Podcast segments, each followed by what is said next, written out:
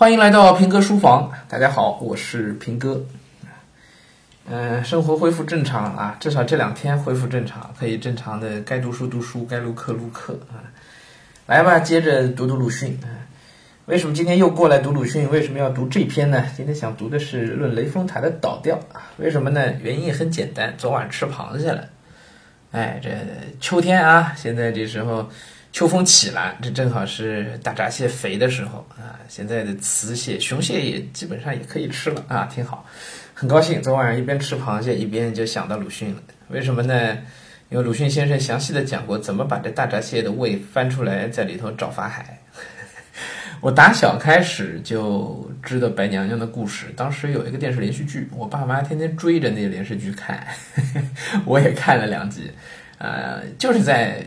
看完那电视剧之后，我妈就教我吃大闸蟹，吃螃蟹，就把那螃蟹的胃翻开，说这个就是法海和尚。呃，小小的一个啊，一小撮黑色，不得不佩服中国老百姓的这种民间的智慧啊，还真是挺像啊。啊，今年大家吃大闸蟹的时候，记得翻开瞧瞧啊，瞅瞅里头这法海啊。哎，老和尚挺可怜，那现在还关在里头呢。嗯，白娘娘都放出来那么久了。对，就是这篇《论雷峰塔的倒掉》。呃，不读全文啊，挑几句啊，说这雷峰塔现它居然倒掉了，则普天之下的人民，其欣喜为何如？鲁迅写这个话，他的自己的这种欣喜之情溢于言表啊，文字当中我们都能感觉得到，是吧？对啊，白娘娘放出来啊，其实它象征着获得自由，倒不是说人民获得自由，而是。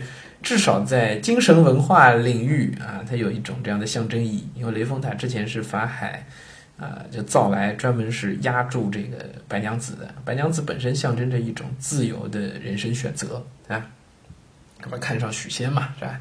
断桥相会啊，自由的人生选择。这种自由在传统中国被法海无情的打断，而且法海是打着正义的旗号啊，但现在呢，这个正义的旗号倒掉了。追求自由的白娘子又重新出来了，所以这是一件让人欣喜的事儿啊！当时的老百姓是不是觉得欣喜？我不知道，但是我知道鲁迅一定是觉得欣喜的，因为鲁迅自己在爱情的问题上很悲苦啊，这一生都很悲苦。呃，许广平其实到最终都没有真正得到一个名分吧？啊，其实都没有。而朱安呢，鲁迅的结发妻子。其实是按鲁迅自己讲法，是母亲给他的一份礼物，啊，这个比喻啊是非常痛彻心扉的。对送礼的人，对接受礼物的人，对作为礼物的这个人，三方都是一出人生的悲剧。鲁迅跟朱安就在一个房间里就待了一个晚上，就是结婚的那一个晚上。第二天，鲁迅一手夹着被子，一手搬着个小板凳儿就搬到母亲的房间里去了。从此之后，跟朱安再也没有在一个房间里过过过夜。再也没有过，啊，所以这是一个在爱情的问题上，鲁迅是非常郁闷的，啊，是非常非常憋屈的，啊，直到在北师大认识了许广平，还一直都是地下，两人一直都是地下情啊，都不能。呃，没有办法对外的，包括到广州，虽然实际上住在一起，但其实鲁迅租房子都是租三间，拉上自己好朋友徐寿裳啊，让徐寿裳来给他们见证，说我们俩没住一块儿，这租房子都得这么租，其实也是掩人耳目了啊。一直到最后，许广平怀了孩子啊，怀了周海婴，然后鲁迅也没辙了，那只能是公开，然后就把许广平就带回了家，是用这样的一个不得已的方式才。才把许广平推到前面来的啊，所以我相信鲁迅知道雷峰塔倒掉，内心的那种欢欣鼓舞啊，可能会比我们常人就会多了那么一层意思，对吧？对爱情的这种自由的追求。然后呢，鲁迅说这是有事实可证的。他说老百姓普天之下的人民肯定是非常高兴的啊。说世道无月的山间海滨，探听民意去。凡有田夫野老、残夫村盲，除了几个脑髓里有点贵样的之外，可有谁不为白娘娘抱不平？不怪法海太多事儿的。哎，这文字读起来很过瘾啊，就跟我们现在说这个脑袋被门夹过，那是同一个意思啊。我们现在说的。太粗俗了。鲁迅讲是脑髓里有点贵样的，就是脑子有病的。呃，除了脑子有病的以外，谁不为白娘娘打抱不平？不怪法海太多事儿呢。想一想啊，其实咱们很多时候也都是法海啊，跟咱们没关系的那些个八卦，我们有时候听的也特别高兴啊。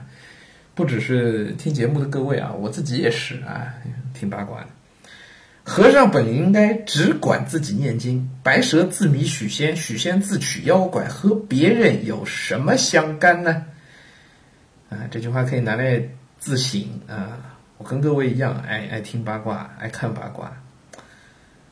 可是这八卦里头的主人公当事人，他们自有自己的生活，他们白蛇自迷许仙，许仙自取妖怪，跟咱们有什么相干呢？可是咱们呢，却。这是鲁迅写的啊，他偏要放下经卷，横来招式班飞，大约是怀着嫉妒吧？那简直是一定的。鲁迅说的是咱们呀，是吧？咱们有时候不仅听八卦，听完之后还要评论几句啊，说这个，哎，你看文章马伊琍离婚了，哎，早知道他们会离婚，轮得到咱们来评价吗？这是人家的生活呀，所以咱们这样的评价，大约是怀着嫉妒吧？那简直是一定的。嗯自行啊，以后少看八卦。